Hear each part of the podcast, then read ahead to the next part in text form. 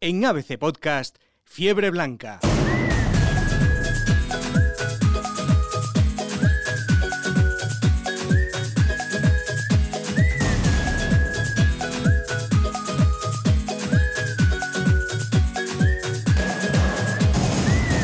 Muy buenas y bienvenidos una vez más a este podcast en el que analizamos cada semana la actualidad del Real Madrid, nueva temporada para los de Zidane, una temporada rara, sin fichajes y sin público en las gradas, pero en la que toca defender el título que se conquistó el año pasado. Y eso sí, no nos vamos a dejar engañar, las cosas no han empezado bien, pero la temporada es muy larga y queda mucho por delante. Les habla Eduardo de Rivas y esto es Fiebre Blanca.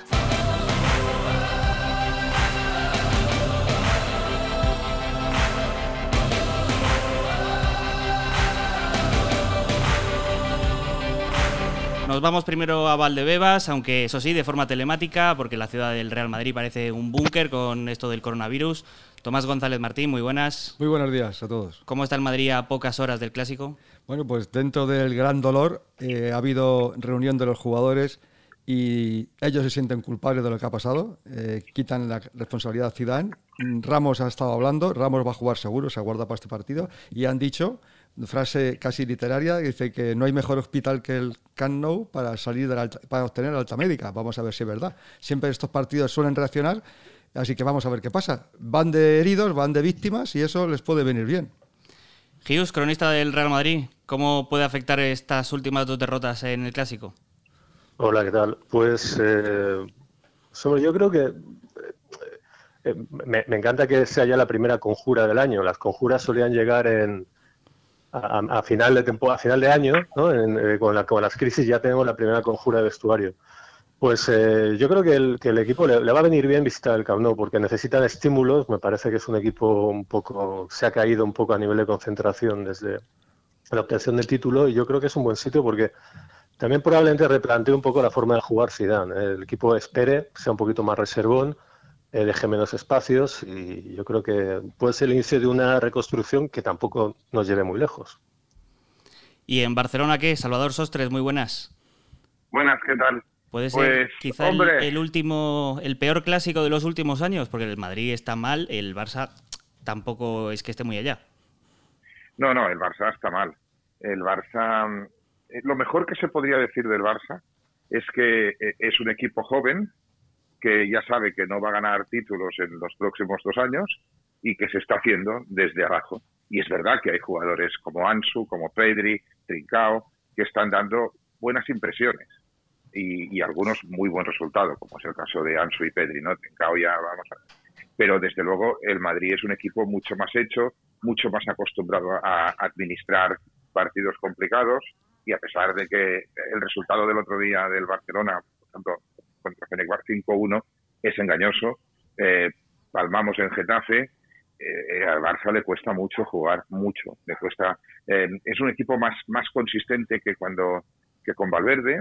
Kuman mm, entiende que no, el equipo no se le puede descomponer en el minuto 50 y, aguanta bien y, resiste bien, pero desde luego mm, yo no veo. Es decir, hace cinco años un Barça Madrid era el mejor espectáculo del mundo hoy yo creo que un Barça-Madrid no es el mejor espectáculo del mundo. Ha pasado mucho eso, que, el, nivel del fútbol español ha bajado mucho y, es que, como dice Salvador, el clásico ha bajado de una manera espectacular. Sí, porque llevamos eh, años con la crisis, además, que los dos grandes tampoco están fichando, ni el Madrid ni el Barcelona. Barcelona ha fichado un poquito más, pero hemos perdido a Cristiano, Messi está a punto de irse y sigue pero el Madrid, por la pandemia, 180 millones de, que se han perdido este año pasado, 180 millones que van a dejar de ingresar la próxima temporada, que en la misma situación está el Barcelona con una crisis económica mucho más grave, pues claro, están todos ahorrando, están en una época de transición a ver si a partir del año que viene pueden fichar si la pandemia nos permite. Dicho esto, y se lo digo a Salvador, me parece tan poco inteligente que en el Barcelona hoy salga hablando Piqué de toda la crisis, cuando tienen al Madrid entre las cuerdas eh, casi cao y no aguantan esta crisis una semana. La desunión en el Barcelona es total. Hoy las declaraciones de Piqué a 24 horas del Clásico me parecen lo, más, lo menos inteligente que hay y demuestra la, la, desunión y el enfrentamiento que hay dentro del club. Salvador. Bueno, es que, es que Piqué es lo menos inteligente que hay. Entonces, ya eh, el Barça está en descomposición. No, no hay ni siquiera Es decir, fíjate que una cosa, Bartomeu había convocado elecciones para 14 de 14 15 de, de marzo y la moción de censura que se hacía como para humillarle o para o para echarle antes, o sea, para que tuviera un final amargo. la moción de censura es una trampa para los propios que lo han puesto, porque si la ganan, que es posible que la ganen, es posible que Bartomeu se tenga que ir, eh, claro, tienen que asumir los gastos, cuando entre en la nueva Junta, tienen que asumir los gastos de la presente temporada.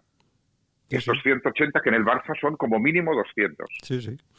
¿Eh? Y entonces, cuando tú dices, es que está desunido, es que total, pero desunido la Junta entre ellos, el, el equipo, una parte del equipo con, con, la Junta y la oposición no sabe qué hacer. Es decir, la mayoría de los candidatos, la mayoría, la mayor parte de los candidatos que iban a presentarse, si la moción prospera, no se van a presentar porque no, no están dispuestos a avalar con su patrimonio, que es lo que tendrían que hacer, 200 millones de pérdida. Claro, claro, Porque, claro. oye, el Barça va a palmar 200 este año, pero es que el año que viene y el otro no va a poderlo recuperar, porque no van a ser temporadas de, de, de jauja. Efectivamente, efectivamente. Bueno, sí, pero una, una cosa, yo, eh, eh, todas estas son mm, como eh, aspectos estructurales de los dos equipos muy importantes, pero el Barcelona puede estar muy mal, pero tiene una cosa que no tiene el, que no tiene el Madrid, y es que tiene gol.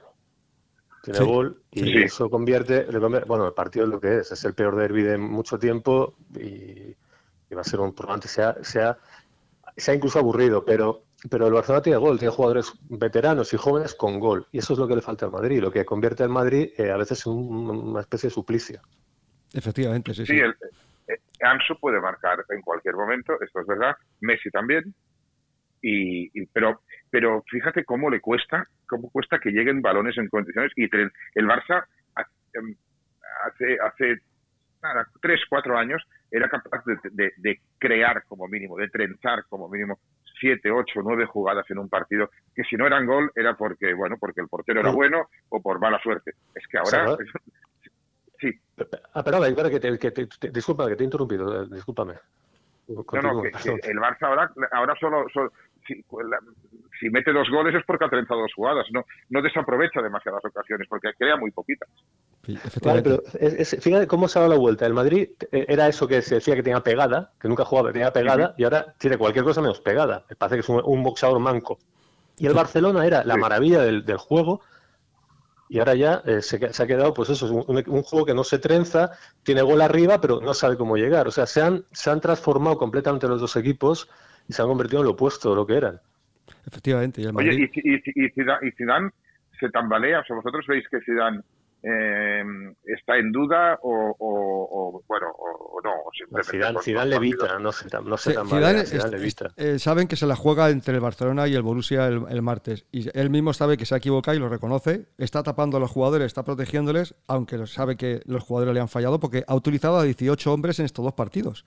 Y no le han respondido más que Mendy, Courtois, Vinicius y, nada más. Es que no, no ha funcionado nada más.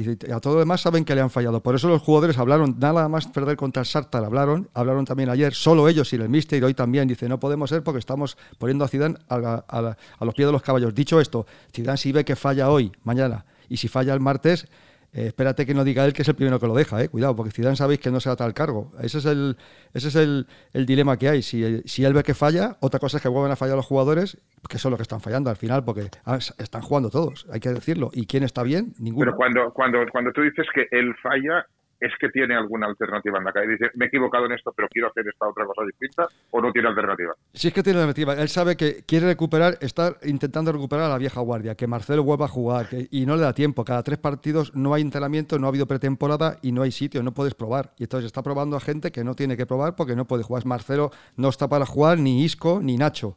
Y claro, y los ha sacado, y Vinicius en el banquillo algunos partidos, los saca en los segundos tiempos, y no puede ser. El club ya le han dicho, le han dado un toque indirectamente de la dirección deportiva diciendo que jueguen sencillamente los mejores. Mañana tienen que jugar los mejores. Entonces, los mejores no son ni Marcelo, ni, ni, Isco, ni Nacho. A lo mejor tiene que jugar Nacho, no hay más remedio porque juega el lateral, lateral derecho porque no hay otro. Pero que, que, no juegue, que no juegue ya a probar y que elija a los mejores, que después le fallan, pues eso también es verdad que los jugadores, todos sabemos que los jugadores al final son los que deciden el campo y han fallado y saben En- todos que han fallado. En, en- en- en el Barcelona tenemos el problema de que el Kuman está apostando realmente por los jóvenes, Ujú. pero hace un mix porque tampoco se atreve del todo y también eh, tiene la presión del vestuario, un vestuario bastante, bastante, los capitanes bastante, que son bastante responsables de la situación a la que ha llegado el equipo, bastante autoritarios y poco dispuestos a ceder terreno en bien del club si esto consideran que les perjudica. Y entonces, claro, tenemos de un lado a, a, los que he mencionado, ¿no? Ansu, a, a, a Pedri, y del otro la vieja guardia mm, fallando, Piqué fallando, el otro día el penalti eh, que forzó y la expulsión era completamente innecesario, ganando 3 a 0, me parece que ganamos 3 a 0, no tenía ningún sentido. Y, y, y Griezmann, y Griezmann que, que, no jugó, pero dudo mucho que Kuman se atreva a no sacarle en el 11 y es un estorbo.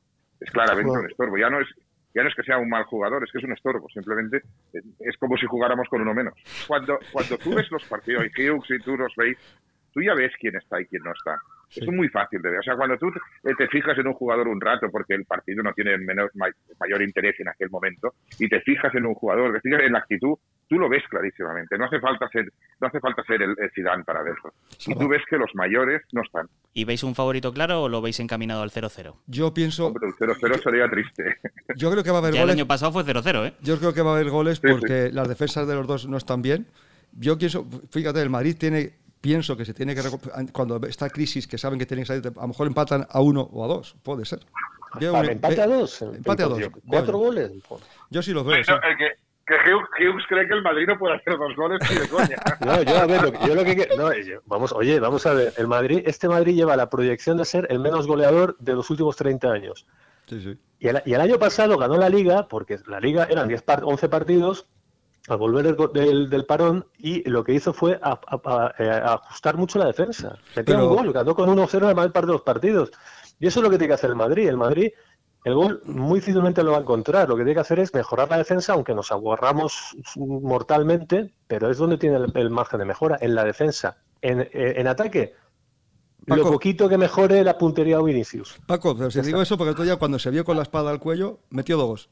Pues a lo mejor ahora están con la espada al cuello que también se los van a meter que también se los puede meter a él ¿eh? se le puede meter más entre Ansu Fati y Messi por supuesto ¿eh? sí pero yo, yo, pienso que no van a ser volcados como el, Madrid va a estar, yo creo que va a salir muy prudente ¿eh? con, con, más espacio Vinicius acortará el campo corriendo yo creo que jugará seguro y tranquilidad o sea la, la puerta a cero muy brevemente, Tomás, el jugador jugador clave del domingo, o del sábado, mejor dicho. Para mí, para Madrid, es clarísimo. El único que tiene velocidad y una quinta marcha más que es Vinicius. Si Vinicius corre como un galgo, pueden hacer algo. Si Vinicius no, o no le saca o no le dan pases, no tiene nada que hacer. Hughes, para ti.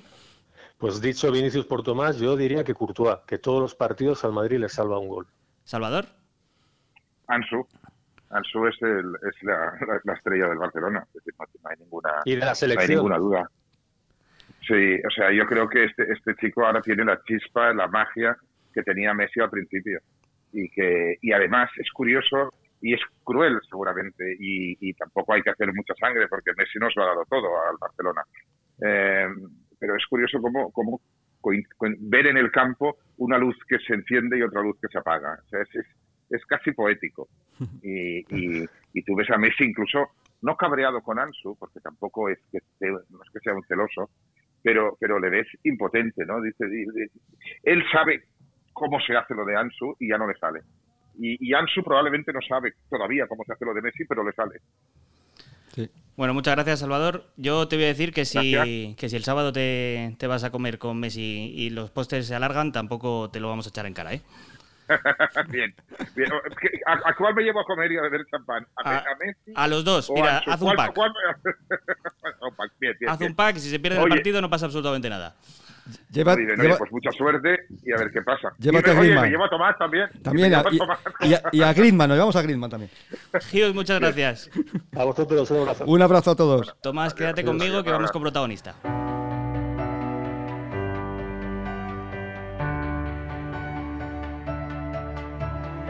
Tomás, mira, yo te voy a contar una cosa de, cuando, era pequeño, de cuando era joven. Y, es que yo me fijaba en uno de los, pues jovencitos de aquel entonces. Estamos hablando del año 95, como mucho, cuando, yo me fui. Cuando yo me fui unos años a vivir a Palma de Mallorca. Y, había un chaval que despuntaba, que, estaba ahí, que, salía de la cantera, que, quería despuntar en el primer equipo. Y esa espinita que, tenía yo clavada, que luego se fue al Betis. ¿Tú sabes de quién hablo? De Alfonso Pérez Muñoz. Alfonso, muy buenas. Hola, ¿qué tal? Te pillamos jugando al pádel, creo, ¿no? Bueno, hemos jugado esta mañana, ahora estamos en, la comida y, bueno, en, los regalos.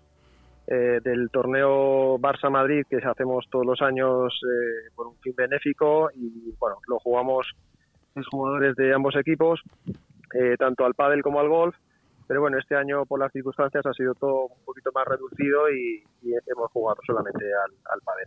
Y mejor el pádel o el golf bueno yo juego a las dos cosas pero bueno no sé me gustan las dos. La verdad es que son los dos deportes que practico. El fútbol hoy por hoy nos es más complicado porque no podemos seguir a entrenar ni, hay partidos organizados en este caso por, bueno por los veteranos del Real Madrid por las circunstancias y este tipo de eventos pues es más fácil porque bueno somos menos menos gente pero bueno son deportes que, que para un bueno es jugador de fútbol sobre todo el golf que es menos agresivo que el pádel pues nos gusta, participar ¿Te encontraste con Bale alguna vez? No, no, no, no, no, no he tenido la, suerte de encontrarme con, con Bale. bueno, tú, eh, ¿cómo estás viendo al equipo en estos días? Porque eh, claramente estas últimas semanas no, no está viendo bien la, derrota con el Cádiz, eh, también la derrota en, Champions con el Shakhtar. Bueno, no lo he visto bien, la verdad.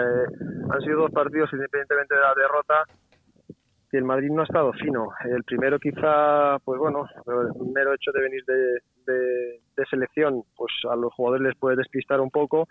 Y el otro día, bueno, eh, contra, bueno, contra el Sarta, pues, eh, bueno, pues tampoco eh, estuvieron muy, muy finos, ¿no? hay que recobrar la, la, la línea pues de un equipo competitivo, un equipo con velocidad, un equipo con, con hambre y que ahora mismo pues estas dos derrotas, quieras o no, pues te dejan un poco mermados. Ahora solamente queda pensar en el Barcelona y es un, es un partido el cual pues te puedo hacer de alguna forma salir de este pequeño bache. Si, si se gana se olvida todo, ¿no? Son ese tipo de partidos que, que da igual.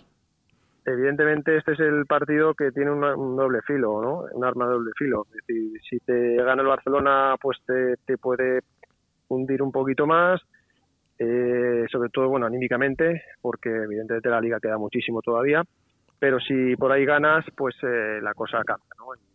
Se puede decir que, que, que, bueno, que se puede hablar de, salir un poco ya de esta situación un poquito en la cual todo el mundo está hablando. Alfonso, ¿qué once sacarías tú en el Cano? Porque estamos viendo, no sé si por reparto del esfuerzo, pero que no juegues de inicio en el titular suena raro. El otro, ayer deja a Cross y a Benzema también el descanso pensando en el Cano, pero te juegas la Champions también. ¿Tú qué once sacarías y qué sistema sacarías en Barcelona? Que a ti te parezca el más normal, que juegue todavía Marcelo cuando no está en forma. ¿Cómo, qué, harías tú? ¿Qué harías tú? Bueno, más que el sistema, eh, bueno, es tener a los jugadores ya, pues, no sé, recuperar a Sergio Ramos y que los jugadores que salgan estén al 100%, para, porque va a ser un partido bastante complicado, ¿no? Ganar al Barcelona en el Nou Camp no, no es fácil, ¿no? Pero sobre todo es más confiar en, los jugadores, eh, que cambien un poco el chip y que, y que estén, bueno, pues con una marcha más que es, que es un poco lo que, lo que hace falta, ¿no? Independientemente del sistema, pues yo siempre digo que al Barcelona eh, hay que presionarle muy arriba, no dejarles pensar y que no te dominen, ¿no? Porque posesiones muy largas y cuanto más presiones arriba y más incomodes al rival, en este caso el Barcelona, es, mucho mejor. Los primeros, los primeros minutos pueden, pueden ser claves. Quizá esa, esa presión, si el, si el Madrid se viene atrás o, tal, o el Barcelona adquiera más protagonismo con el balón, quizá el Madrid se pueda venir abajo después de estas últimas dos derrotas? Bueno, el, Madrid tiene que hacer su partido, sobre todo yo creo que en este caso me preocupa más el, Madrid que el, propio Barcelona, ¿no? Sobre todo por, la, por los dos partidos que hemos visto eh, últimos del Real Madrid. Eh, yo creo que si el Real Madrid sale enchufado, eh, cambia un poco la dinámica y sale, bueno, pues lo que es el Real Madrid, un equipo ganador, pues eh, bueno, pues eh, evidentemente lo va a tener mucho más, eh, mucho más, bueno, más fácil en el sentido de que como salga con la mentalidad que ha salido en estos últimos partidos a nivel físico, a nivel mental, probablemente tengan el Barcelona. Pero por eso te digo que prefiero que el Madrid salga, pues como, como es un equipo, eh, un buen equipo, un equipo con una mentalidad ganadora, que salga a presionar y que incomode al Barcelona y probablemente el partido decaiga para, para el lado del Real Madrid. Alfonso, ¿quién crees que en estos problemas quién ha tenido más responsabilidad? ¿El míster porque cambia mucho los 11 o los jugadores están fallando? ¿Piensas que los jugadores no le están respondiendo?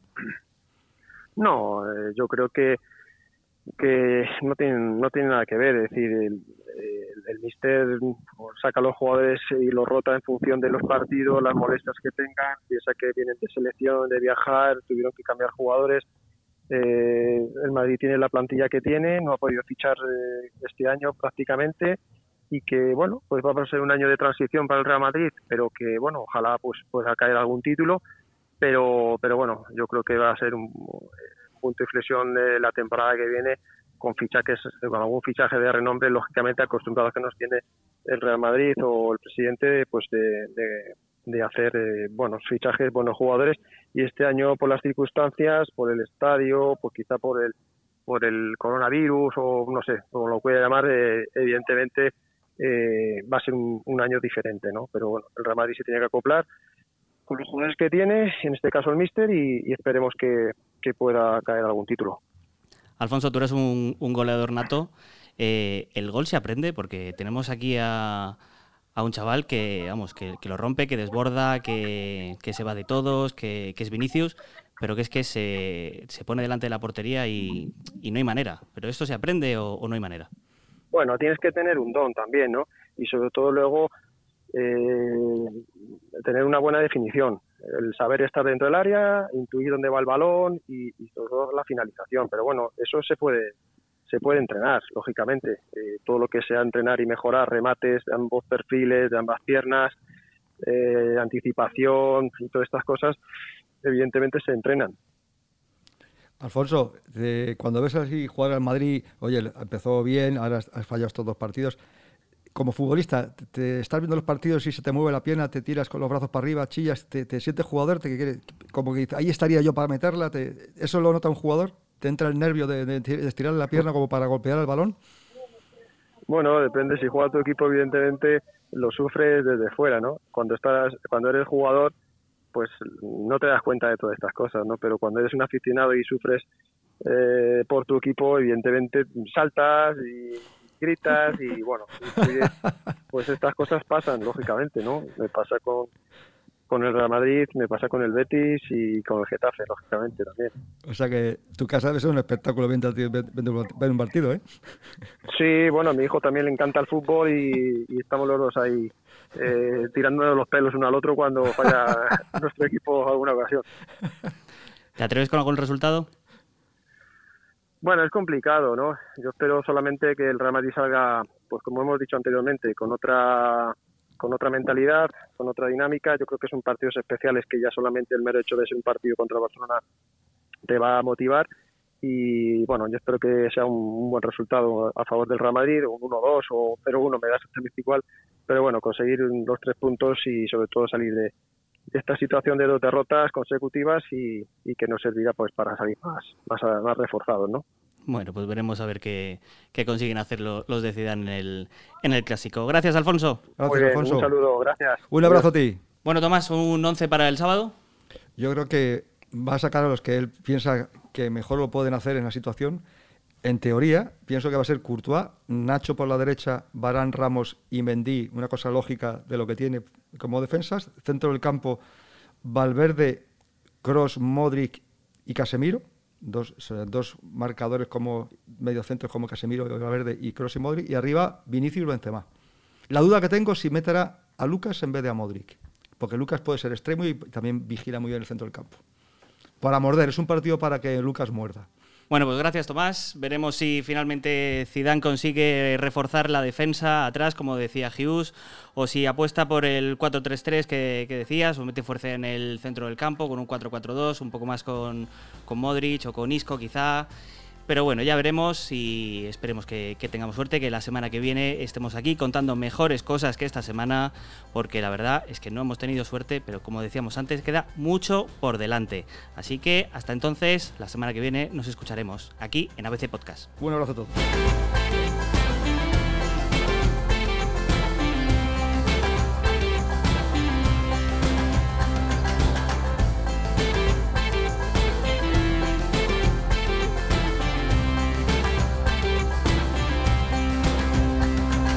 En ABC Podcast, Fiebre Blanca.